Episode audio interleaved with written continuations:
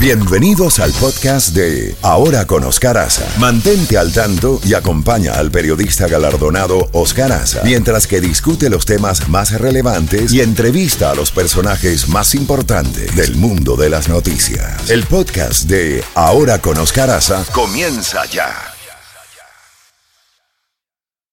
La Z Mañana. Una mañana diferente. Ahora con Oscar Aza. Disfrútala en Z92.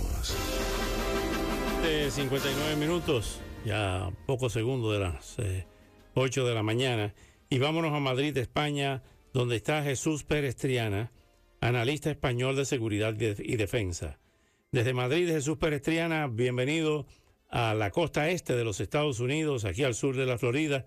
Son las 8 de la mañana aquí en la costa este de los Estados Unidos, 2 de la tarde en Madrid, España. Jesús, evidentemente que una de las noticias importantísimas de los últimos días es la sangrienta batalla por Bakhmut en Ucrania, las declaraciones del embajador de China diciendo que Ucrania, Letonia y Lituania, em, em, el, el, embajador chino en Francia, quien puso en duda la soberanía de esas naciones, y por otra parte, una noticia de última hora que dimos hace unos momentos del jefe del grupo Wagner, que dice que no cojan prisioneros, que los maten a todos los ucranianos que vean. Eh, ¿Por dónde quieres comenzar? Bueno, pues por Bakhmut, Villola, las noticias que tenemos es que ya los rusos eh, cifran sus avances, ya no estamos hablando de barrios ni distritos de la ciudad, estamos hablando ya de manzanas o cuadras, eh, edificios, y viendo los comunicados rusos en los que incluso anunciaban pues que habían tomado o capturado una zona muy concreta de la estación de tren y hablaban de, pues, de la zona donde estaban los ascensores, eso quiere decir que se ha ido frenando el avance ruso en Bakhmut. Una ciudad que dábamos por hecho que iba a caer en manos rusas viendo la fuerza de su ofensiva, y han pasado los meses, han pasado las semanas, y efectivamente los rusos van avanzando, pero eh, de una forma muy lenta. Entonces, yo no descarto que en el largo, largo plazo los rusos lleguen a tomarla eh, por completo, pero la pregunta es si para ese entonces tendrá algún valor, porque lo que han conseguido los ucranianos es ganar tiempo, y ellos, para ellos es importantísimo no el espacio, el perder o ganar espacio, sino ganar tiempo, para que los soldados que están formándose manejar toda la tecnología occidental que se les ha entregado en los últimos meses, hablamos por ejemplo de los carros de combate Leopard, pero también de los misiles Patriot, que son los misiles de largo alcance que tanto necesitan, pues entonces cuando empieza la ofensiva, la esperada ofensiva ucraniana, y veamos si los rusos se han realmente desgastado en Bakhmut, veremos entonces que para los ucranianos habrá merecido la pena. Si en cambio vemos que la ofensiva ucraniana es débil, eh, no tiene la suficiente fuerza porque demasiada energía en Bakhmut, entonces podremos decir que la defensa de Bakhmut ha sido inútil. Es decir, el resultado final de esta guerra, de de esta batalla, la valorar quién ha sido el que ha realmente ganado, solo lo sabremos cuando llegue la ofensiva ucraniana y veamos quién se ha agotado. De momento entonces, pues yo lo que estoy viendo es que los rusos avanzan sí, pero de una manera muy lenta y a un precio muy alto. Entonces, por tanto, pues bueno, esto se ha convertido en lo, cotidiano. La guerra ha quedado como estancada y todo se concentra ahí. Queda todavía esperar.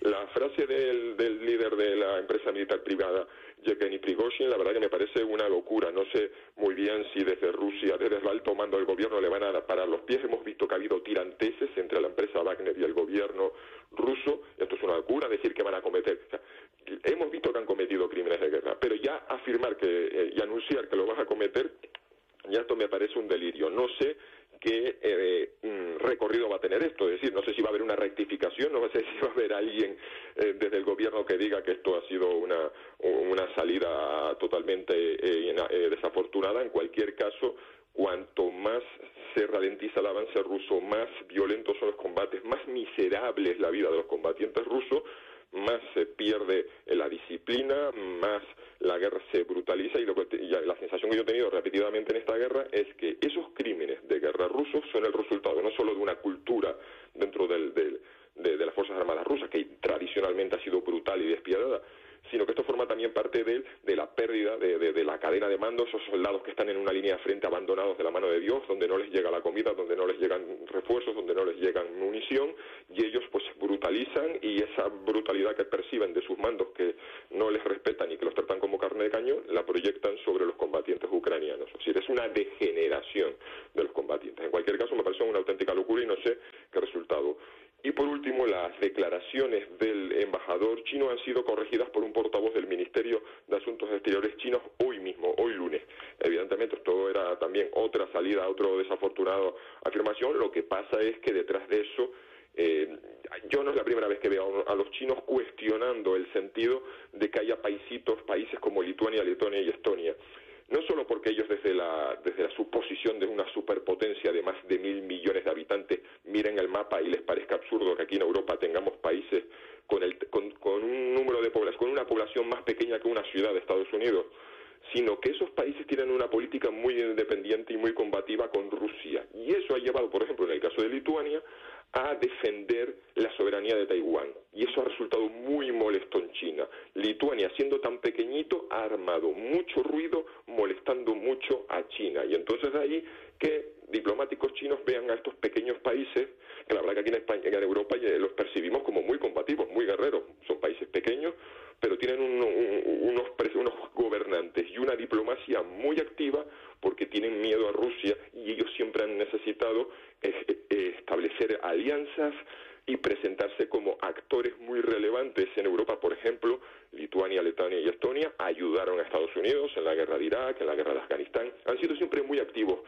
han ayudado a Francia en el Sahel, en África, son países muy pequeños que necesitan eh, aliados poderosos y son muy activos. Y entonces esa molestia, esa, esa, actividad intensa de trazar alianzas, de hacerse significar en la, en la esfera internacional, les ha llevado a, por ejemplo, apoyar a Taiwán. Es como una, de una forma recíproca. recíproca. Yo les apoyo a ustedes porque les entiendo perfectamente. Yo también vivo al lado de un vecino molesto y poderoso que me quiere invadir, así que yo te ayudo a ti y tú, Taiwán, diplomacia taiwanesa, me ayudas a mí también, pequeña república báltica. Y esto le ha molestado mucho a los chinos y han dicho esa barbaridad de que las repúblicas eh, soviéticas no tienen derecho a existir, que deberían volver al seno de Rusia. Pero vamos, ya esto ha sido bueno, pero esto ha sido demasiado exagerado. Una cosa es que lo piensen y otra cosa es que lo declaren.